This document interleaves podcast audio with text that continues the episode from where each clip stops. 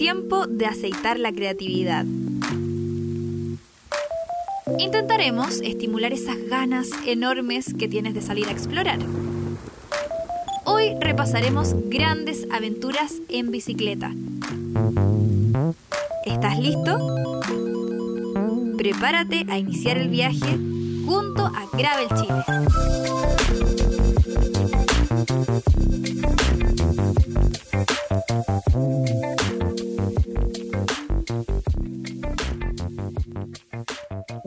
Saludo a toda la comunidad que se vuelve a encontrar en este nuevo capítulo de Gravel Chile Podcast con Yahid, Sebastián y quien les habla, Danilo. Hola, hola, ¿qué tal? Bueno, Danilo, Hoy tendremos invitados de lujo. Bueno, todos nuestros invitados son de lujo.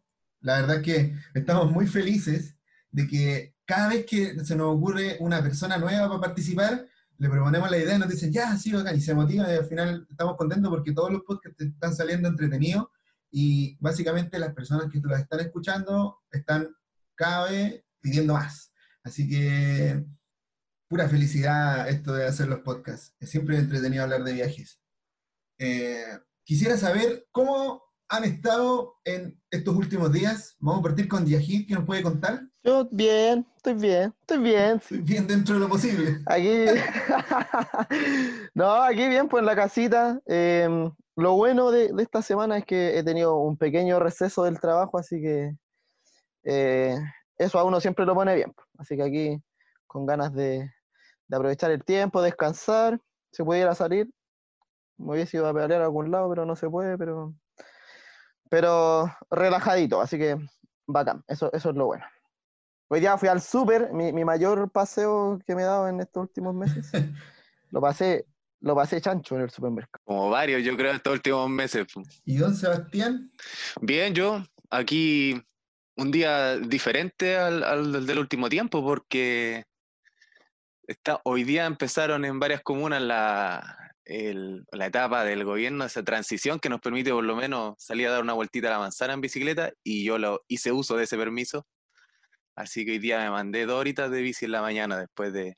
Bueno, llevo menos que tú, Danilo, ¿tú cuánto lleváis? Yo hice como tres horitas. ¿Pero cuánto lleváis encerrado? Yo estoy en cuarentena preventiva desde el 16 de marzo Cacha. y he salido ocasionalmente, como la típica comprar o una que otra cosa del trabajo, pero eh, me he mantenido mucho en casa, pero no había podido salir en bicicleta. Entonces, para mí, yo también salí hoy, fue liberador. Bueno, aclaro que el capítulo está siendo grabado, entonces por eso van a entender que estamos recién partiendo con la transición.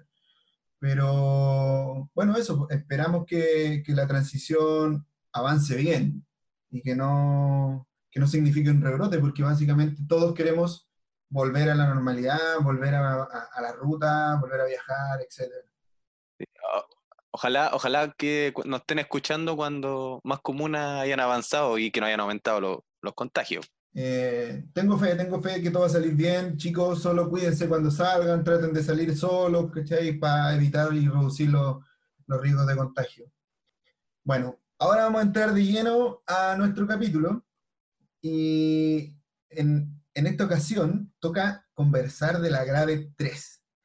La Grave 3 se hizo en marzo del 2019 y junto a nosotros tenemos a dos participantes a don Alejandro Bunster, ¿cómo está? Buena, buena, ¿cómo estamos? Bien, bien. Y por el otro lado tenemos a don Jun Álvarez. ¿Qué tal? Buenas noches, don Danilo y a toda la comunidad gravelera de Gravel Chile. Eso.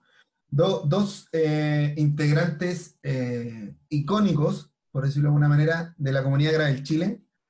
Alejandro, por su parte, es como, yo creo que es el típico alumno que no falta a clase nunca, el Mateo, que, que- que ha ido a casi todas las graves, no se pierde ninguna. Y bueno, desde hace un tiempo ya él conforma parte del equipo de la organización de Gravel Chile. Y por otro lado, don Jun Álvarez, que yo creo que debe ser uno de los integrantes más activos en la comunidad virtual de Gravel Eh, Chile. eh, eh. Tengo harto material. Siempre compartiendo, sí, siempre buscando el datito ahí, soltando la primicia. Bueno, y, hacen- y- y que ah, tuvo un tiempo también fue parte de la organización de Gravel Chile. Por supuesto, con mucho, con, con mucho orgullo de participar y, y aportar. Hoy con mucho estilo, quisiera decirlo yo, no tenemos que dejarlo fuera. Sí, verdad, verdad. Gracias, papi. Cuando se puso de moda la franela, Don Jun estaba poniendo de moda la guayabera, ese nivel. ya venida de vuelta. Claro. Sí, totalmente. Oigan, chicos, eh, agradecerles que estén presentes en este capítulo y que relatemos a todos los que nos están escuchando cómo fue esta aventura eh, en la sexta región, región de el Libertador Bernardo Higgins. Así es, pues chicos. Bueno, y a lo que vinimos, eh, primero decir un, un poquito uno- unos datos respecto a la ruta de lo que fue este grave estrés. Bueno, para mí en lo personal sí, eh, creo que fue la ruta en la que me empecé a sentir parte realmente del- de la organización, porque aquí me hice buenos amigos, partiendo por los que nos acompañan hoy día, Danilo, y los chicos más que fueron después, y, y nada, pues, para mí fue genial este grave. Y este grave, para, para que empiecen a buscar ahí en su, en sus programas de mapa, eh, partió en la ciudad de Rancagua, hacia la cordillera, donde nos dirigimos hacia la ciudad de Coya, o Coyá, no sé bien ahí la acentuación. Eh, ahí nos juntamos con Jun y Alejandro y el Nacho. Ellos eh, habían llegado en vehículo ahí, y Danilo y Diego Cortés, que nos acompañó el primer capítulo, si no, recuerdo, si no mal recuerdo, eh, partimos desde el terminal de buses. Eh, ahí pedaleamos ese día en total 60 kilómetros, a pesar de que la planificación original nos decía 70, donde de Coya hacia la cordillera, a la cordillera ya nos metimos en una ruta completamente de gravel y llegamos hasta la confluencia, si no me equivoco, entre el río Cortaderal, y Cachapual. Eso más o menos fue la ruta a grandes rasgos la que hicimos, para que se hagan una idea ahí aquellos que están buscando en, en los mapitas para planificar su próxima ruta. Y nada, pues chiquillos, cuéntenos cómo fue, cómo fue la llegada ese día, cómo, cómo partieron, cómo se motivaron. A ver, bueno, tú ya lo contaste un poco, partimos en grupos separados al principio, o sea, ya algunos llegaron eh, a Rancagua directamente y otros partimos hasta Coya en vehículo y llegamos un poco más tarde. Incluso nos atrasamos un poco al llegar a, a Coya, partimos más tarde de lo que queríamos. Y para mi sorpresa, bueno, llegamos a Coya, ya estaba yo, yo por lo menos ya estaba listo para, para partir pedaleando, para encontrarnos con, con los demás. Y me tocó esperar a que Jun y Nacho terminaran de, poner sus bolsos en la bicicleta. Pues. Yo diría, bueno, ya, será, se demoraron cinco minutos. Y estuve esperando los 45 minutos ahí al lado para que terminaran de, de enganchar sus bolsitos. Yo estaba feliz con mis alforjas, entonces no veía la hora ya para cuando partiéramos. Y sabía que al lado, o sea, unos pocos metros más abajo, estaban los demás esperándonos para partir, o sea, esperando muertos de hambre de partida, porque ya querían almorzar, ya era casi las 2 de la tarde, yo creo. Así que fue más lento de lo, de lo que esperaba la partida. En ese tiempo, eh, en la fecha de, de ese grave, yo tenía clases los sábados en la mañana y con este afán de no perderme nada, bueno, primero a clases y después al grave. Y ahí tuve la suerte de que eh, Nacho Chaya Cycling también está animado eh, en ir y dijo, ok, no hay ni un rollo, podemos ir, eh, llegamos en auto allá, así que salimos cuando te desocupes. Genial, un problema menos para poder asistir. Y nos fuimos directo ya a Coya con, con el Ale, nos juntamos los tres y fuimos en auto. Llegamos allá y tal como él cuenta, el primer desafío al final del, del bikepacking el gravel packing es que todo quede bien, bien, bien empacado. Y es un arte esa cuestión. Ahora yo me imagino que ahora que estáis usando bolsos también te debe pasar un poco. Completamente. Eh, y a todos los que usan bolsos, que hay que, hay que eh, es, es un arte que merece, merece tiempo y efectivamente nos demoramos un buen poco. Y es algo que también me ha pasado cuando salgo con gente con alforjas que es enviable. La alforja está instalada en un 2x3, todo lo que, lo que debe ir dentro con total facilidad, mientras uno está todo complicado ahí armando para que después no tenga problema en la ruta. Mm. Eh, y fue muy chistoso también porque no solamente nos demoramos ahí, sino que habremos pedaleado no sé, 600 metros para juntarnos con el resto del grupo e, e ir a almorzar de inmediato. Así que fue un Creo que estábamos todos muertos de hambre. que llegamos a almorzar al tiro. Nosotros veníamos de Rancagua, así que te voy a imaginar el, el diente que veníamos. Sí, sí. Entonces, eh, eso creo que marcó la tónica, al menos para mí, lo que fue después. Creo que mm, sí, lo sentí, que fue un grave súper íntimo. Como bien comentaban los chiquillos al inicio, éramos pocas personas y ahí se gestó algo súper rico que fue compartir. Compartir eh, de manera más profunda todo lo que implica esto de, de pedalear, si al final también es harto de, de conocerse, de reconocerse y, y, y hacer buenas migas, no solamente hablar de bicis en el fondo, que nos encanta, pero estuvo súper bueno eso de que ahí se, se- se formó un, un grupo bien, bien afiatado y que Sí. fuimos los que nos seguimos encontrando en la ruta. Eso lo, lo destaco.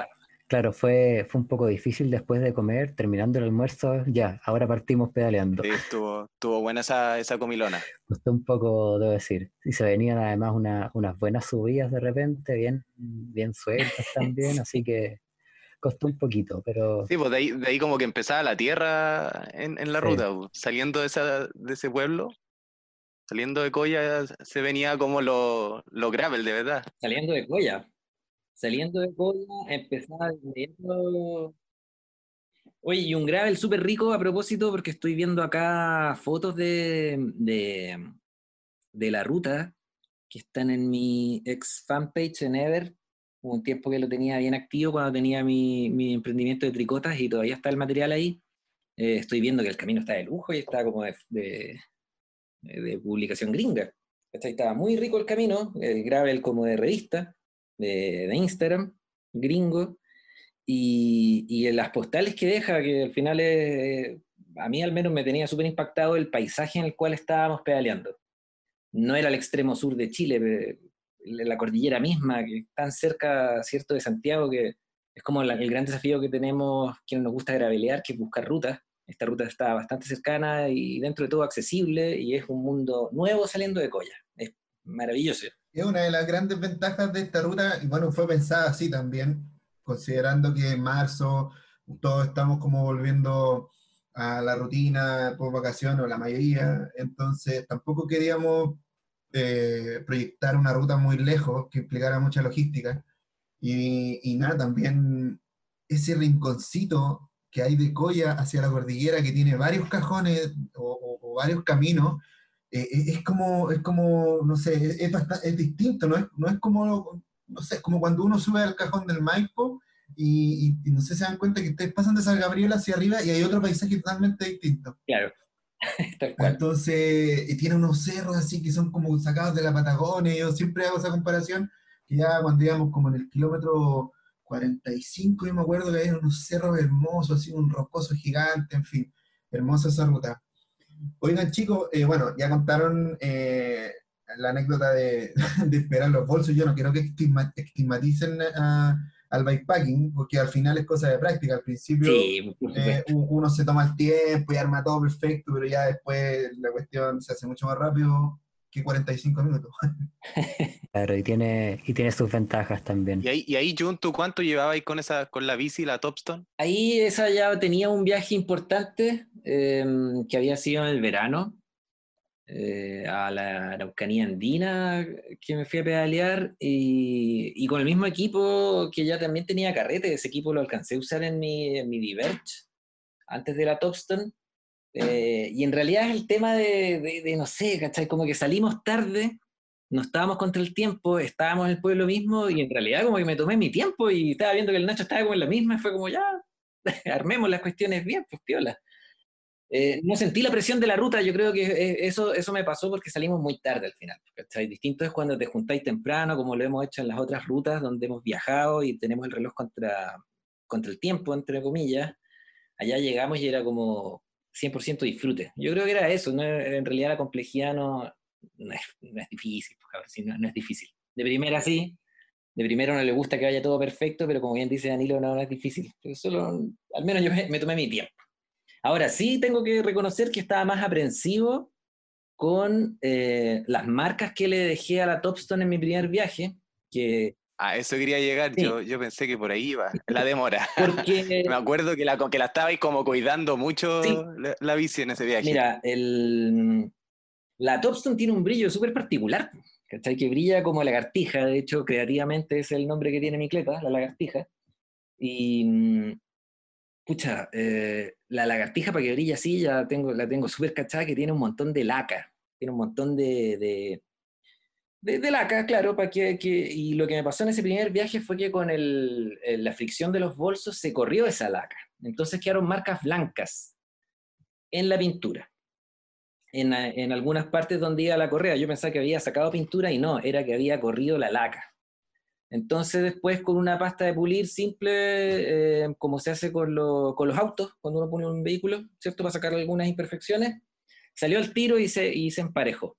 Eh, y ahí me di cuenta de que si quería cuidar la pintura de la bici, eh, tenía que tomar ciertas precauciones y lo que hice en ese viaje, que claro, me, acuerdo que ahí me demoré, por toda la razón pusieron, eh, era que a los straps de algunos bolsos eh, les ponía mm, eh, cámara entre strap y marco. Y con eso evitaba la fricción y con eso la pintura se ha mantenido como el primer día. Esta bici tiene bastantes viajes encima, pero brilla como el primer día y bueno, a mí me gusta que brille, pues, ¿cachai? Así que la. O sea, el, el- el día que la dejes ir, al- alguien se va a llevar una bici bien cuidada. Uf, no, es maravillosa en ese sentido, ¿cachai? Sigue brillando como el primer día, pero claro, eh, eso requiere tiempo al final, porque sí, uno puede llegar y poner un, un strap sobre cualquier marco y si andáis harto por la tierra, la tierra se junta entre, entre la, la correa y el marco y obviamente genera fricción y raya, ¿cachai? Eso es algo que pasa. No todo el mundo lo dice, pero pasa y, a- y no todo el mundo le importa, ¿cachai? Pero en mi caso soy Gil, no importa. Así que ahí me tomé mi tiempo, toda la razón, pues, toda la razón. Mi bici tiene esos estragos en su marco de ese conjunto de strap y tierra. De ahí el, el- el- el que le digamos al Jun que el hombre del estilo y que, que- que cuida mucho todo, todo- todos los detalles, porque yo creo que debe ser la bici más cuidada de toda la comunidad de Gran Ma- Chile. mania- en en general maniático con, con ese tema. Y bueno, mis otras, otras atletas también sufren o están bendecidas por lo mismo. No sé cuál es la palabra al final, porque ya por la la estupidez. la Está bien, está bien. Oigan, chicos, yo tengo una, una pregunta, porque yo no, no participé esta vez, entonces me, me salta una duda con respecto a, a planificar quizás un próximo viaje o quizás alguien que, que le, gusta, le gustaría hacer esta misma ruta. ¿Cuál es la proporción del camino entre pavimento y, y camino de tierra partiendo desde Rancagua hasta el punto donde llegaron ustedes? Mm, Yo creo que está difícil, yo creo que está difícil para nosotros, para nosotros al menos contestarlo, porque nosotros hicimos todo el camino de tierra, ya que llegamos directamente a esta colla. Debo, debo decir algo ahí a propósito, Ale, y es que, claro, nosotros veníamos en auto subiendo a Coya bastante asombrados porque hacia, hacia el pueblo es pura subida. Es pura subida. Entonces, si bien está eh, pavimentado y el camino está de lujo, eh, era duro. Yo lo veía solo andando en auto y decía, wow, pobres cabros que venían pedaleando desde temprano. Y uno ahí llegando tarde, ¿cachai? Y llegando al tiro a comer, fresco los gallos. En, un momen- en un momento me- es- esa subida me acordó a, a esto que está de Tiltila hacia Olmay, ¿cómo se llama? ¿La dormida? La dormía. Tenía como un aire a esa subida, todo lo que había de Rancagua hasta Coya. Sí, sí, sí. Pero Come pierna. Sí. bueno, aquí estoy más o menos haciendo unos cálculos y aproximadamente son de Coya a Rancagua como 30 kilómetros y otros 30 hasta el lugar donde llegamos. Entonces sería 30 y 30. mitad y mitad, yo creo. Era como mitad y mitad. Más o menos por ahí. Bueno, yo tengo que hacer una observación porque en la vuelta, el Sebastián y yo eh, tomamos una bifurcación ¿Verdad? y, y no volvimos por el mismo lugar por donde subimos, porque esa bajada era de gravel. Así que también es, es recomendable para los que busquen la ruta en, en el Facebook, que la vuelta, podríamos decir que de los 60 kilómetros que bajamos, yo creo que 48 eran de gravel y 12 de asfalto. Entonces, al que quiere ir a meterse a la tierra, puede subir por donde nosotros bajamos. Muy buena aclaración. Oye, eh, para, bueno, para, para retomar un poco, eh, eh, es como este relato de la ruta. Bueno, no sé si, si se está entendiendo, pero se armaron dos grupos, ¿ya? Hubo esa ruta, primero, decir que fuimos seis participantes. Y de esos seis, tres llegamos a Rancagua y empezamos a subir. Y los otros tres llegaron en vehículo a la mitad de la ruta, a Coya. ¿Ya? Luego empezamos, nos juntamos en Coya, almorzamos, estúpidamente comimos mucho, no sé por qué hicimos eso, y, y empezamos a, a- a hacer el tramo de gravel, yo creo que fue como a las 2 de la tarde que empezamos a pedalear hacia arriba, hasta que llegamos a, como decía Sebastián, a donde se junta el río Cortaderal con el río Las Leñas, ¿ya? Y que si lo buscan en el mapa, es fácil encontrar el Pumaloch, porque llegamos justo ahí Claro. hay un puente y está el Pumalocha muy cerca de donde nosotros acampamos. Llegamos como a las 7 de la tarde y cuando íbamos subiendo, eh, yo recuerdo que cruzamos a, unas personas que estaban, no sé si pescando, bueno, también andaban arriba recorriendo, y nos dijeron hacia dónde quieren llegar, y nosotros le dijimos, queremos llegar a la laguna del Cortadera. Y nos dijeron, chicos, se viene tormenta. Nos mostraron el cielo, y la verdad es que uno no es meteorólogo, así que más vale confiar. Entonces, cuando llegamos a las 7 de la tarde del puente, aún nos faltaban 10 kilómetros de subida dura para llegar a la laguna. Entonces, lo conversamos en grupo y tomamos como una decisión más preventiva y decidimos eh, acampar en ese lugar porque supuestamente venía la tormenta. Y ya después la historia, armamos campamento, todo, estábamos todos súper contentos. Me acuerdo que eh, el Ignacio estaba, iba, iba a debutar su carpa, entonces estaba armando ahí su carpa con cuidado. La Nemo parece, ¿no? Una carpa, sí, una carpa buena, entonces estaba así sí. como con toda la delicadeza, aprendiendo todo, así viendo los detalles, alucinando con su carpa. Entonces, nosotros estábamos todos ansiosos porque supuestamente venía esta tormenta y a medida que ya después nos pusimos a cocinar, fogata, conversar, y, y no, y no pasaba nada. Y me acuerdo que de un minuto a otro empieza a correr un viento y empiezan a caer unas gotitas. Y fue como, chuta, ¿es verdad esto de la tormenta? po?". Y ahí yo me acuerdo que el lugar donde armamos el campamento, bueno, pueden ver en las fotos también, eh, era como entre medio de unos árboles, estábamos eh, todos como que guarecimos nuestras bicicletas bajo los árboles y armamos la carpa así, muy escondida bajo estos arbolitos.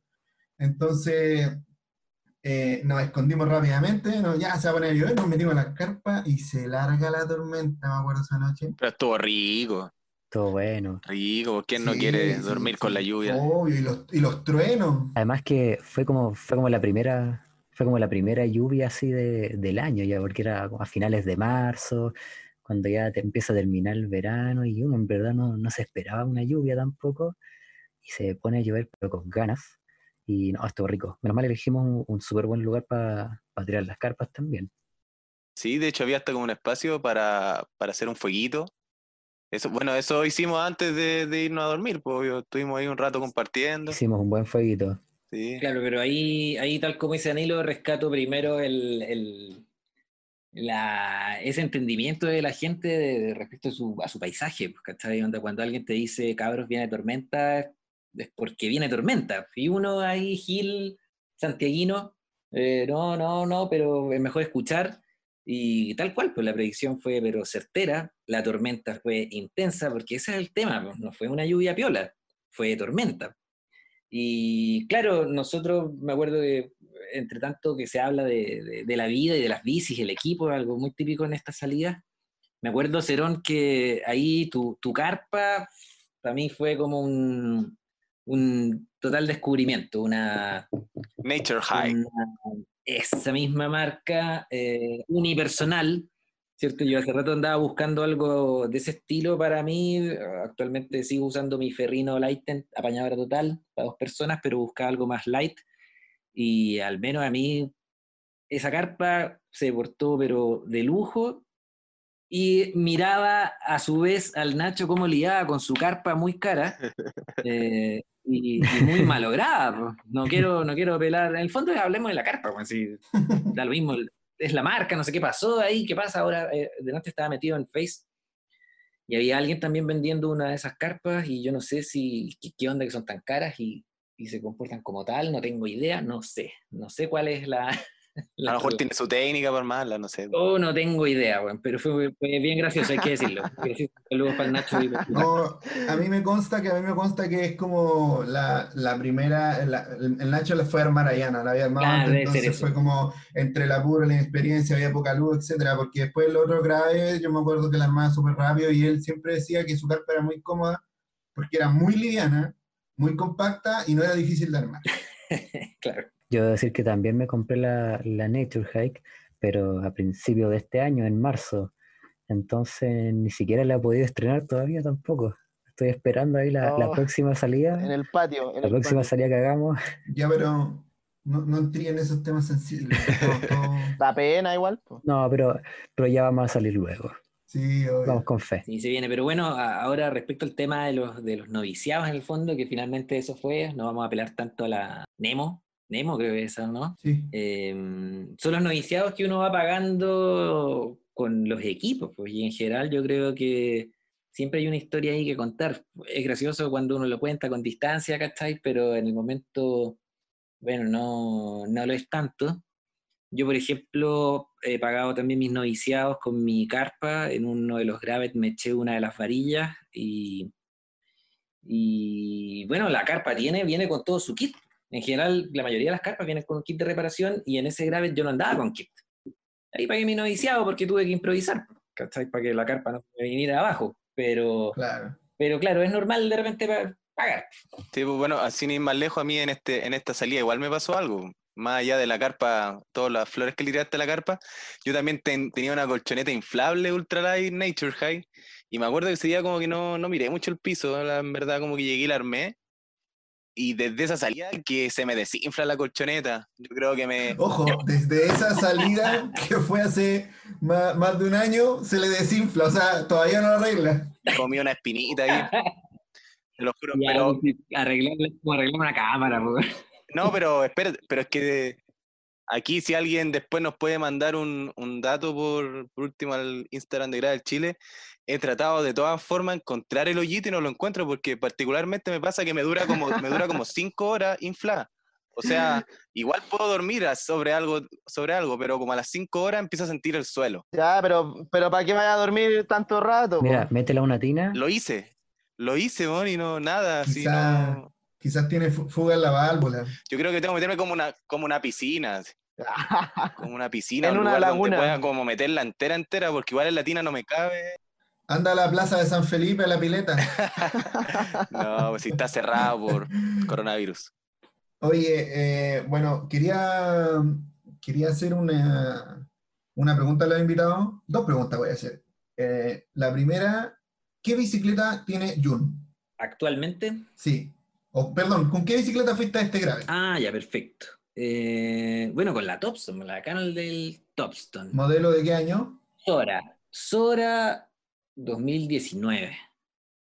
La típica verdecita. Verde, verde lagartija. Musgosa, ¿no? Media Verde, verde reptil brillante. Don Sebastián, ¿con qué bicicleta este grave? Eh, bueno, aquí yo me empecé como viendo la misma bici del, del Jun, me empecé a convencer un poquito de que la bici de gravel era lo que me esperaba, pero hasta este entonces yo andaba, esa vez fui con una GT Outpost del 94, si no me equivoco, 93, una MTB vintage, rígida. Oye, muy linda, muy linda. Y muy adaptada para viajar. Sí, la tengo así como con un, ¿cómo se llama? Con un, no sé lo que está debajo de la T. Rich, puede ser con un rich muy corto y, o muy alto, entonces voy como sentadito, casi como que fuera una bici de cicloturismo. Y ese, ese viaje en particular improvisé un poquito con, em- comencé un poquito con lo que es el bikepacking. Tenía mi primer seatback y con una parrilla delantera que nadie le tenía fe porque estaba los pivotes, eran de esas baratas, pero aguantó. Y no, estuvo bueno, estuvo bueno para ese viaje. Don Alejandro, cuéntenos, ¿qué bicicleta yo? Yo, primero que nada, también tengo una Topstone igualita a la que tiene Jun, pero no la tenía en esa época. No la tenía en esa época, la tenía en la mira nomás. Entonces, en ese momento fui con la bici que tenía nomás, que era una P3 híbrida, que es una bicicleta de ciudad urbana, básicamente. Y dentro de todo se ha portado bien. Ha tenido su- sus mañas, tuve también sus mañas en esa, en ese mismo gravet, sus buenos pinchazos, pero no entremos en esos detalles. Oye, pero tú ya la tenías, tú la tenías ya archiprobada, po. Habíais viajado igual Sí, antes con ella, ¿no? El, el mes anterior había viajado con ella a la parte norte de la carretera austral y se portó de lujo también, siendo bicicleta los que- urbana y todo. Para los que tiran la típica pregunta así como, esta bici servirá. Aquí tenemos un Claro, sí, ejemplo. po. Pa- pa- claro, para todos los que, los que se preguntan ahí si, si esta bici me sirve o no, básicamente casi cualquier bici sirve para viajar. Yo no, no volvería a viajar con esa bici así en esas condiciones, costaba harto, sobre todo para las subidas, pero con algunos ajustes, de más se podría dejar en perfectas condiciones. Así que de que se puede, todo se puede.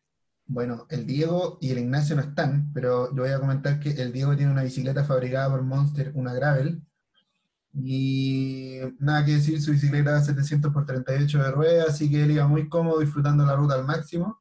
Y el Ignacio, si mal no recuerdo, fue con, La salsa. Fue La con la, Marrakech. la salsa. Claro, la tenía recién comprada, así que fue con su salsa marrakech y estaba disfrutando al máximo, estaba lleno de accesorios, había puesto bolsos por todos lados, estaba chocho, así fue como, fue como una explosión de...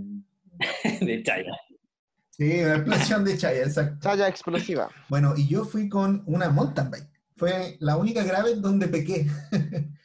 Tenía problemas mecánicos con mi gravel, así que fui con mi mountain bike, que era una bici grandota, pesada, 29, una rueda gorda, así 2.3 de ancho. Pero claro, en la subida se me hizo un poco pesado, pero en la bajada yo lo disfruté más que todos los demás porque fui el único que estaba con suspensión, así que ¿a qué quiero llegar con, con esta pregunta? A, a que la gente entienda, que los que están escuchando, que las salidas de Gravel Chile nunca han sido restrictivas. Uno puede ir con cualquier bicicleta. Y se da mucho que en la salida la gente empieza a conocer más del gravel y se va depurando y pasa, por ejemplo, lo que pasó con Sebastián, que él se dio cuenta que lo que, lo que venía para él en cuanto a bicicleta era gravel y después de esto se empezó a armar la de. Tal cual. Entonces, para que la gente lo tenga presente. Eso, eso mismo quería decir. De hecho, como que se me presentó el escenario, teníamos la del Diego, que era handmade por, por Monster, tenía la de Jun, que era como lo, lo tope de gama, por así decirlo, del retail, y la, la del Nacho, que era como importada, ya como algo ya más lejano. Entonces dije, chuta, es un mundo esto de las bici de gravel. Eh, eh, toca, toca explorar, toca informarse y, nada, pues después de esa salida empecé como ya a, a ver cuál podía ser la que venía después. Bueno, y la siguiente pregunta que les quiero hacer es el nivel de la ruta. Comparado con otras, otras ya todos aquí hemos salido más de una vez con Gravel Chile, quiero que Alejandro y Jun eh, en ese orden me digan cómo o qué nivel, de, supongamos que tenemos una escala de 1 a 5 de dificultad, más o menos, ¿dónde creen que se sitúa esta ruta? Yo diría que mm, dos. Una ruta sencilla, Medianamente Sí. fácil o medianamente difícil. medianamente fácil. Quizá, quizá tirado para tres, pero fácil. ¿Don Jun? Mm. ¿Sabéis que yo ahí difiero un poco y voy a decir tres? Y, y con esto no quiero decir que no se disfrute ni nada por el estilo. Eh, Son ricas las rutas eh, complejas. En general, como les comentaba al inicio, el, el- el camino ya de gravel, muy gravel, ¿cierto? Gravilla real, no era tierra, era gravilla. Eh, estaba súper bien mantenido, pero acercando, adentrándonos ya más a la, a la montaña, la pendiente aumentaba, estaba más suelto, más escarpado, y, mm, y sí se puso más desafiante. ¿ya? Hemos pasado otras rutas que han tenido más distancia, y si bien en kilómetros son más intimidantes, son con altimetría más relajadas. Pero esta yo encontré, no la encontré así como tan, tan facilona, lo, lo reconozco. Muy entretenida estuvo y por lo mismo volver fue un agrado porque era puro bajar. Pero sí, yo diría que tres. Y esto que no, que no espante a nadie en el fondo, sí, es, es rico también cuando la ruta, la ruta te, te pide un poco más de pierna. Totalmente de acuerdo. Bueno, eh, yo les hago esta pregunta, eh, me falta don Sebastián, que también fue. ¿Cómo encontraste esta ruta? Sí, no, dos y medio. Yo igual encuentro que eh, tiene harto ascenso. Harto ascenso y es un ripio con, con harta piedrita suelta que podría tener por ahí su. A pesar de que el camino es muy ancho, igual no es como ese ripio apretado, apretado, apretado. Igual tiene, tenía varias partes sueltecitas. De hecho, ya llegando hacia donde acampamos, también había, me acuerdo que algunas como rocones. Eh, pero mm, bueno, más o menos lo que buscamos, pero sí, dos y medio, entre dos y tres. Por ahí yo, yo diría, lo posicionaría la, la ruta. Bueno, y yo que también fui, catalogo esta ruta como un 3. Sí, creo que es una ruta intermedia que requiere que uno tenga un- ya un- algo de, de condición física y de experiencia viajando, porque hacer 60 kilómetros en subida eh, se hace largo, entonces después de un maltrato por muchas horas en la bicicleta rígida, eh, duele el cuerpo, los hombros, las manos, las muñecas, etc. Y duele también eh, el poto, ¿para qué decirlo de, para qué decirlo de otra forma?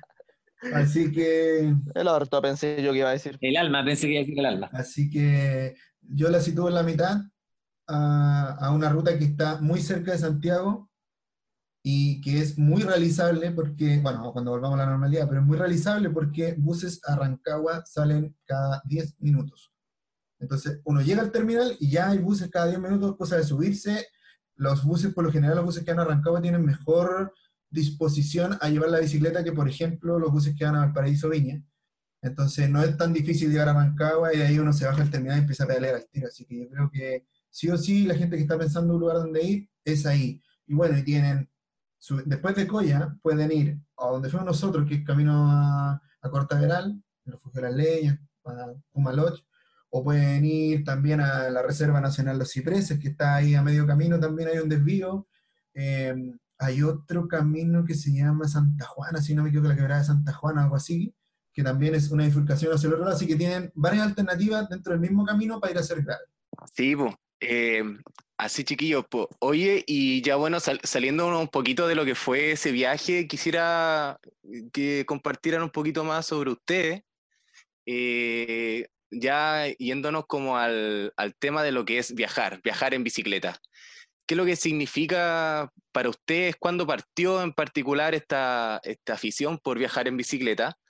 ¿Y cuál fue su motivación? Bueno, yo la verdad es que partí con el Gravet 1, donde recién empecé a, a conocer este mundillo, fue la, primera salida que hice. Eh, ya un tiempo antes tenía ganas, así como había empezado hace poco en realidad a andar en bici, y me había picado el bichito, así tenía un poco de ganas de ver qué onda esto de- del cicloturismo, de viajar, a ver qué, qué podía pasar. Entonces me había comprado hace poco una, una carpa que la encontré así en oferta, un Cyber Monday, una, una de esas situaciones, y pensando en viajar a la carretera austral en el verano, así, a- primer viaje al tiro a mandarse un pique para allá, imagínate. Y de repente me encontré en Facebook así esta, la Gravet 1 que la estaban organizando unos chiquillos que yo, no conocía, no, no conocía a mucha gente, a, a nadie en realidad casi de este mundo, así que bueno, voy, voy a ir a probar, pues a ver qué, qué onda, qué pasa. Y ahí llegué, estuve los dos días pedaleando ahí y me quedó gustando obviamente, así que al mes siguiente agarré las cosas y partí a mi viaje de dos semanas por, por el sur y de ahí ya no me bajé, pues. Y ahí he seguido viajando cada vez que se puede. Súper, súper. Qué bueno, tenemos entonces otro, otro integrante de la comunidad que, que la motivación un poquito vino acercándose a nosotros, eso igual nos, nos llena de orgullo. Son, son como apóstoles. Claro, esa, o sea, para, en especial para todos los que nos escuchan de repente acá, que sé que hay algunos que, que de repente no se atreven o que no, no están seguros.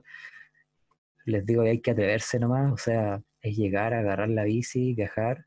Si quieren viajar con nosotros en una salida, bacán, porque aquí hay una comunidad que te brinda todo el apoyo que uno necesite. No, no hay nadie que sea ni el más experto, ni no- ninguno está compitiendo con nadie, entonces son todos súper bienvenidos siempre. Sí, sí, totalmente. Y tú, Yum, tú me parece que te- tenías un poquito más de, de carrera en esto, ¿no? Ah, sí, ya, ya venía con carrete cuando empezaron, empezó a tomar forma el eh, Gravel Chile y los Gravets. Em, eh, diría que, que esto para mí empezó ya fuerte el 2015, cuando también pues, para conmutearme compré una panera. En ese tiempo estaba viviendo en Plaza Italia, en Baquedano, y estaba trabajando ahí en Nueva York, entonces para ir a la pega compré esa, esa bici, una single speed, y con ella iba y volvía, era muy entretenido eso. Después, por cosas de la vida, me tocó volver a, a Maipú y mm, a la casa de mis viejos, y ahí me di cuenta que Maipú estaba rodeado de puros lugares maravillosos. ¿Cachai? De, de Melipilla, que la Cuesta Barriga, que lo Prado, que aquí, que allá, y agarré, como ya ahí te, había encontrado el gustito de la bicicleta, empecé a pedalear distancia en la single speed. Eh, después de eso llegó, hice los primeros kilómetros, los primeros 100K en single speed, oye, que entretenido, lo pude hacer. De repente llegó el primer brevet, que debe haber sido el 2016, los primeros 200K, que se hicieron, lo, que lo hizo Astral Randoner, y lo hice en single speed, que fue una, una, locura total. Y ahí fue, fue súper rico. Fue súper rico porque eh, ahí tuve mis primeros amigos ruteros. Eh, eh, y tuve también una primera amiga rutera que también iba en single speed, pues éramos los dos giles que andábamos ahí en bicicleta de una velocidad, sufriendo entre Mayarauco y la Cuesta de Arriba. Y ahí yo dije, ya, parece que la distancia tiene algo interesante, esto es lo mío. Y empecé a buscar rutera y ahí llegó la, la Diverge, que yo no tenía idea qué carajo era, si yo andaba buscando una rutera y me encuentro con una bici eh, con neumáticos más anchos, con freno de disco, pero con drop. Y ahí dije, ah, ya, esto es algo interesante. Nadie, eh, nunca había escuchado algo del gravel, nadie me dijo que era una bici de gravel o lo que sea, o picada gravel, era en el fondo una bici de gran fondo. Eh, pero ahí caché que, que, estaba este intermedio entre el mountain bike y la ruta, por así decirlo. Eh, y ahí empezaron las ganas también de viajar, porque en ese tiempo pasaba que uno se encontraba siempre con las mismas personas en estos eventillos y, surgió también el primer encuentro de bikepacking que lo organizó Choi, que diría que fue el 2017. Y ahí fuimos con un grupo bien grande de, estandartes de esto de viajar en cleta a hacer la ruta del Cóndor. Y en ese momento ya tenía una, una doble y ahí caché que esto de viajar en bici eh, tenía algo que, que quería seguir experimentando. Y ahí fue súper rico, una ruta bien, bien desafiante, bien intensa, bien, bien demandante y también gratificante porque después la bajada es maravillosa. Ahí también vi la ventaja del bikepacking, que ahí iba equipado con, con los bolsitos y todo, porque, claro, con el Forja hubiese sido bastante diferente bajar la ruta del Cóndor. Y después de eso ya me largué a viajar.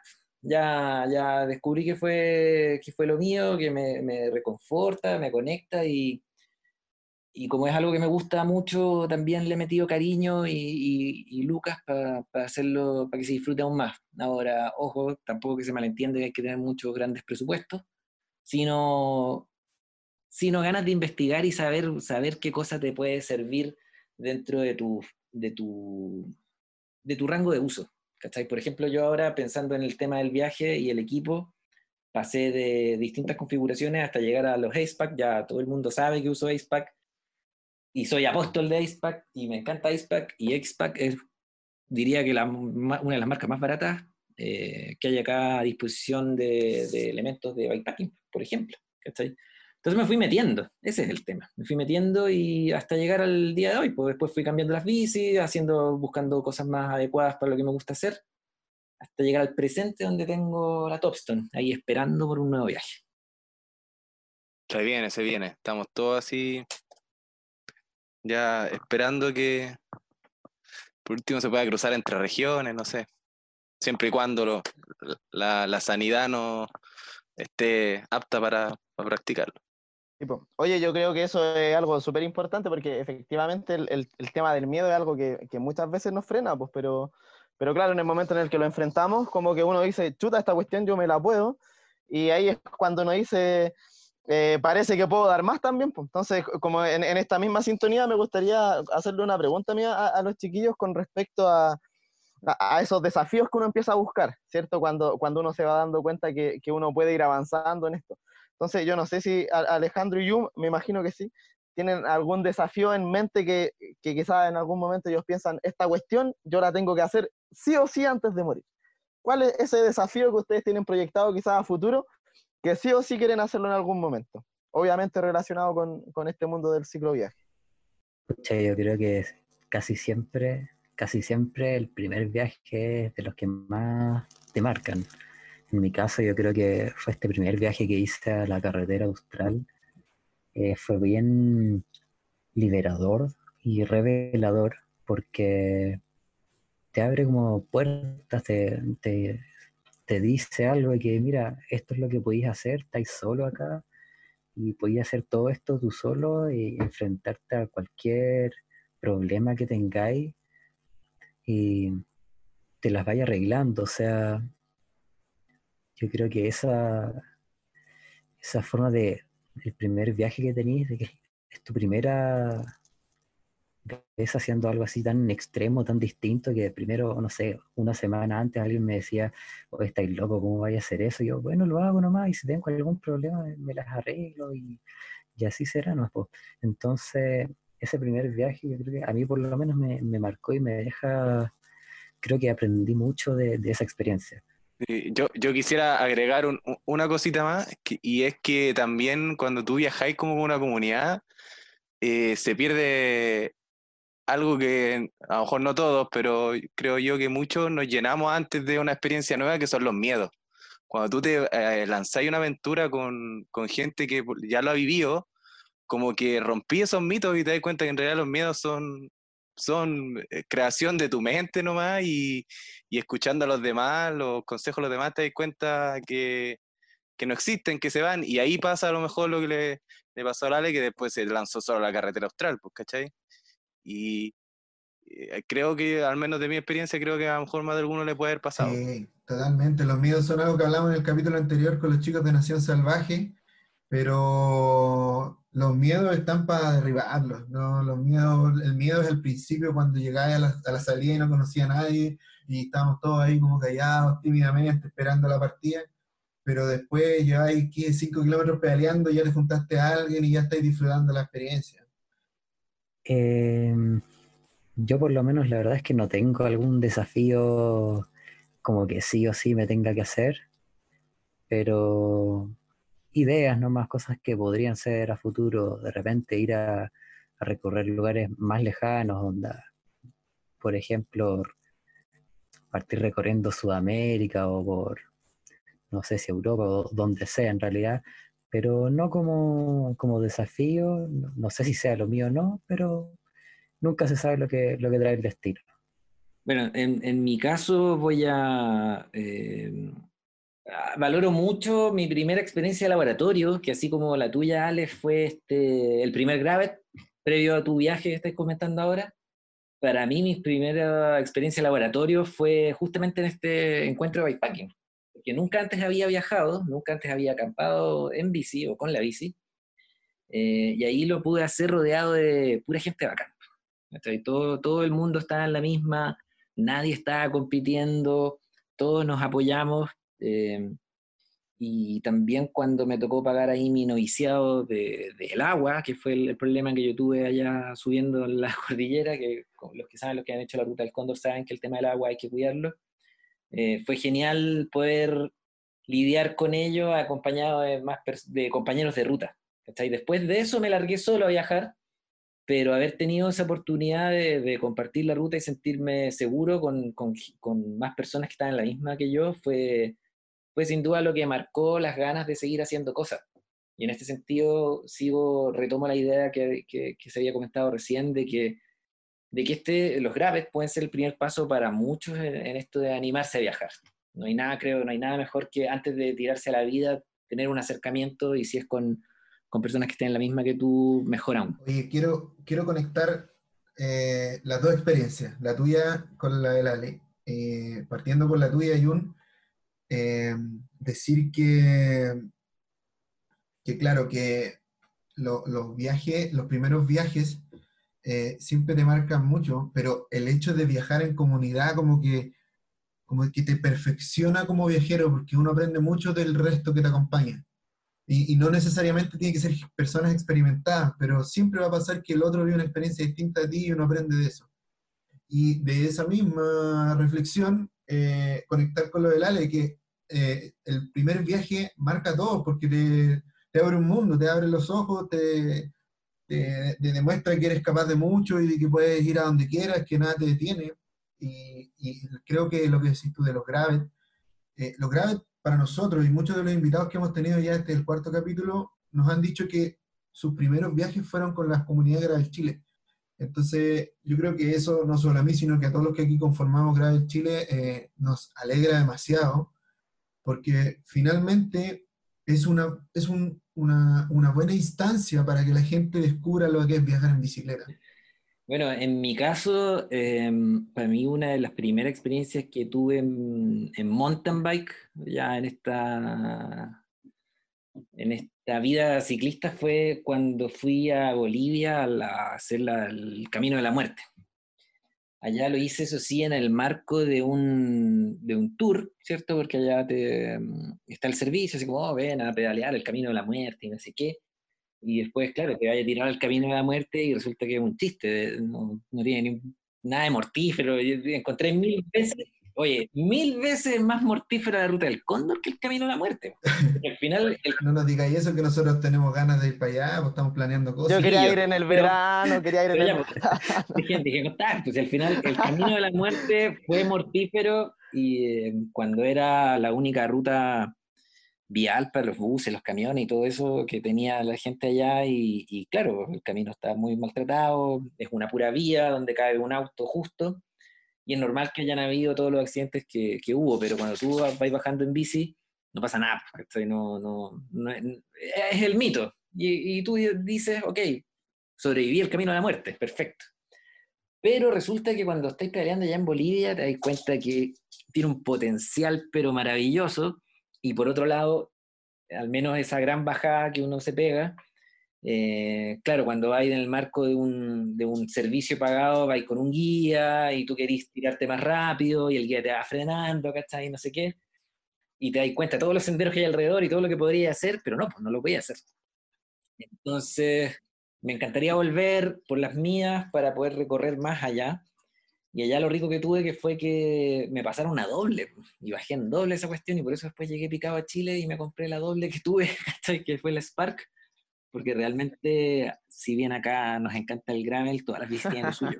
Así que aprovecho de, también declarar mi amor eterno a las dobles. Bueno, acabamos de acotar nuestras experiencias en el extranjero a dos. Gracias, Jun.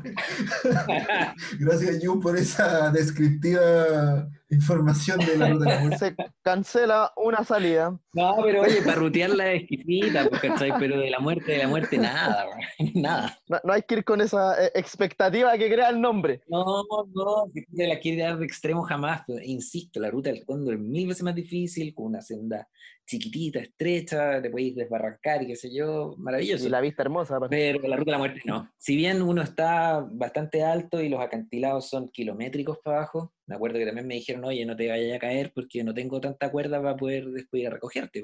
Claro. El día anterior se cayó alguien y murió y te, te encuentran esas cosas. Pero claro, si vais paveando puede ser peligrosa, pero en términos como de, del pedaleo... Es, es más leyenda que, que realidad. Es más mito. Buena. Oigan, chiquillos, ¿y ustedes, Seba, tienes, ¿tienes algún desafío así como propuesto en tu vida ciclo aventurera? Mira, yo la voy a hacer cortita y, espero que no pase mucho tiempo desde que se escuche esto que voy a decir, pero yo tengo algo que no he podido viajar solo. Eh, viajar solo y, acampar solo. Me refiero así como no en un camping. Eh, siempre, siempre eh, inconscientemente busco a alguien, invito a alguien y nada, pues no sé, ahí hay algo mío interno que me hace jugar eso y después siempre vuelvo a, como acordarme de que, puta, en verdad yo eso lo había pensado solo y no sé por qué termina haciéndolo con alguien. No, en algún momento se dé, se dé que lo voy a hacer. ¿Y tienes alguna ruta en mente para hacerla solo? Sí, tengo como dos o tres. Hay una que a lo mejor estamos. ¿Me cuenta, Mira, como, bueno, algunos ya saben ya que yo vivo aquí en San Felipe. Eh, estoy pensando un cerro que hay por aquí cerca, que igual es como para pedalearlo todo el día. Eh, la Laguna del Copín, tenía pensado, como para probar. O ya irme un poquito más, más lejos y, no sé, Mendoza. Aunque por ahí ya tengo invitada a mi polola, así que parece que ahí voy a tener que descartarlo. Pero viste, ¿cachai? La invité. Eh, y, pero en un momento pensé hacerlo solo, ¿cachai? Inconscientemente yo genero que se hagan viajes como Maravilloso, maravilloso viajar solo, es una experiencia. Sí, no, no sé, pero yo, sé que yo lo provoco, al menos en, mi idea. Oye, pero y una ruta que tienes que hacer antes de morir. pues, no, si, si no hay un cerro que está al lado de tu casa, imagina que tenés todos los recursos. Ya, No te, no te limites, no viejo, te, no te me pongas tímido, no te me pongas tímido. Ah, puta, es que ahí ya el- la, la mente infinita, no sé, me gustaría cruzar Chile, no sé, o hacer la carretera austral completa. Pues, Creo que como que por ahí. La vía Si no, la carretera austral, fijo, es como, como si vivo acá en Chile y vienen de todo el mundo a recorrerla, eh, no hacerla alguna vez entera. Hasta el momento he llegado hasta, hasta Chaitén nomás. Ah, Lo bueno es que la carretera austral la tienes aquí al lado. Sí, pues, no está tan lejos. ¿Y maravilloso. usted, maravilloso. amigo Danilo, cuál es su desafío personal que tiene ahí pendiente en mira? Oye, yo soy súper ambicioso, estoy todo el día mirando mapas, viendo así, imaginándome rutas, eh, pero sí tengo algunas ideas. No sé si la ruta tan armada, solo, solo sé que hay una ruta que tengo muy armada, pero tengo algunas ideas de, lugares que quiero ir sí o sí antes que me muera, y sí o sí me puse la meta y tengo 34, sí o sí ir antes de los 40. Ya, y una de esas es ir a recorrer Noruega en bicicleta, pero por caminos de gravel. Buena ruta. Buena ruta. Y, y otra que también tengo ganas que sea sí o sí de- en este periodo de, de seis años que me queda, es, hay una ruta que no recuerdo el nombre ahora, que creo que se llama The Great Trail, pero es una ruta que conecta de oeste a este o viceversa, eh, que cruza todo Canadá, ¿ya? Y que es una ruta que habilitaron para, para gente que hace trekking, para gente que va en bicicleta. Es otra ruta que yo quiero hacer sí o sí. Nos faltas tú, Yajid. ¿Qué tienes en tu cabeza como prioridad antes de morir? Hoy sabéis que yo tengo varias. Tengo, tengo tres, pero que así son, para mí son soñadas, ¿cachai?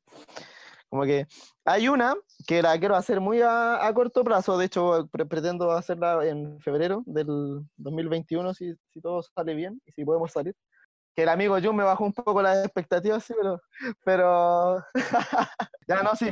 Pero mi idea es poder, claro, no solo la ruta de la muerte, en realidad quiero ir a, pegarme un recorrido por, por Bolivia en bici, recorrer Bolivia en bicicleta. Así que esa estoy ya empezando a, mirar rutas por ahí, a buscar y, armarla. Y las otras dos que ya son más a largo plazo, una que es como un, sueño súper ñoño en realidad, es como ir a Japón, pero recorrer Japón en bicicleta. Y ahí, claro, pues por una cuestión más, más ñoña, más otaku incluso, pues, así, más. se me sale todo lo que, lo que no me baño en semanas, aparece ahí. y la última, última, última, Sí, que... igual quiero conocer a, a Luffy. Bacán. Ya vamos hasta disfrazados, No, pero es que tú tenés que viajar sola, po. No estás invitado. ¿Verdad? bo, Ahí ¿verdad? está Cevita, ahí salís solo. Esa es. Y la última, pero la tengo proyectada para cuando esté más viejo. Yo cacho que como a los 50 años, qué sé yo, me gustaría en algún momento de la vida pegarme el, el que para mí el viaje soñado y que siento que varios la han hecho, que es la de recorrer de Patagonia a Alaska. Ese para mí es como el, el mayor, mayor, mayor sueño. Pero ese lo tengo bien a largo plazo en realidad. Primero hay que cumplir Bueno, ese otras metas viaje, personales. Pero ese viaje, ese viaje, si no me equivoco, se puede unir con, con la ruta que decías tú, Danilo, de Canadá. Ya que ese, ese tramo, o sea, esa ruta, el The Great Trail Canadá, creo que se llama, da como una vuelta que llega desde Alaska, llega, o sea, desde Canadá, desde el sur, llega hasta, hasta Alaska, creo, y, y vuelve a bajar. Y luego sigue hasta el hasta la costa atlántica. buen dato, lo vamos a anotar al toque. Bueno, ahí si tenéis ganas de sumarle más kilómetros, podéis conectarlo con esa ruta porque, mira, a ver, estoy haciendo memoria. Creo que de Alaska a Patagonia, si bajáis por la Panamericana, son 12.000 kilómetros. Así que, y el otro sendero, si no me equivoco, eran, no, no me acuerdo si eran 6.000 por ahí. Así que si tenéis ganas de extenderlo, ya sabéis, ya tenéis otra alternativa. Una buena opción, buena opción para extender. Si se te hace poco, Oye, a propósito de, de extender, el, hay un documental que ya está en YouTube que se llama Vidaje. ah, sí, sí, lo No sé cacho. si lo han visto de un español. Y el loco une Europa con, con Sudamérica, pero cruzando en barco. Pero así, de real, como que llegó a un puerto y habló con alguien y hasta que consiguió a alguien que cruzaba en velero, y cruzó como un mes y medio con la, con la bici arriba de un velero y llegó a Brasil, y después recorrió Sudamérica y todo. Entonces, ahí te das cuenta que si habláis de unir, en realidad podéis recorrer el mundo Uniendo. con la bici. es cosa de, de craneársela nomás. Mira, si uno busca un poquito nomás en Facebook, te encontráis cientos de viajeros que han conectado a todos los continentes. Y de las y de las formas más increíbles que se te puedan ocurrir. Así que no hay barreras, ni siquiera un océano. Eso. Para más frases motivacionales, siga Danilo. Ya saben, próximo Gravet, Sudáfrica. Ruta de la muerte. Del plano muerte, le vamos a decir. Claro. Bueno, muchachos, eh, estamos llegando al final de, de esta jornada y quiero agradecer enormemente eh, al Jun y al Ale por estar presentes, por entregarnos su información, sus experiencias, contarnos su historia y conocerlos un poco más a ellos como viajeros. Es muy rico siempre saber de, de otras personas y de cómo viven la bicicleta también. Muchas gracias, don Danilo. Y a los chiquillos también, por cierto, y a todos quienes nos escuchan, un gusto compartir con, con la comunidad. Así es, pues muchas gracias. Gracias a ustedes por invitarnos además. Ha sido completamente un gusto y cuando quieran el apoyo. Excelente. Bueno, además está decir también que agradecemos enormemente a los chicos de Piropeando Patagonia que estuvieron también con nosotros en este capítulo. Recordar que en las redes sociales de Gravel Chile se puede encontrar más de la información del año pasado de los Gravel. Eh, cosa de buscar Gravel Chile en todas las redes sociales va a aparecer al tiro.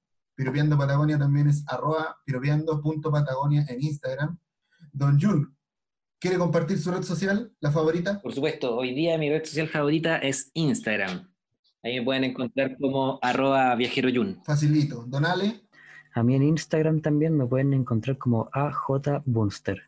Aunque no, no lo uso mucho, pero ahí estoy. pero sales en todas las rutas de Gravel Chile, así que información de ti hay de sobra. Eso es un, es un plus. Ahí hacen la conexión. Eso. Y nada, muchachos, agradecer, agradecer a la vida que estos podcasts están saliendo bacanas, agradecerle a todos los que escuchan, agradecer, agradecer, agradecer. Somos agradecidos. Cerramos el capítulo. Nos vemos en una semana más con otra jornada de viajes, gravel, aventuras y todo lo que se nos ocurra. Chao, chao, chao. Chau. Oh. Hemos llegado al final de este tramo. Pero tranquilo, que este viaje tiene muchos kilómetros por delante. Esperamos contar contigo en el próximo capítulo de Gravel Chile Podcast.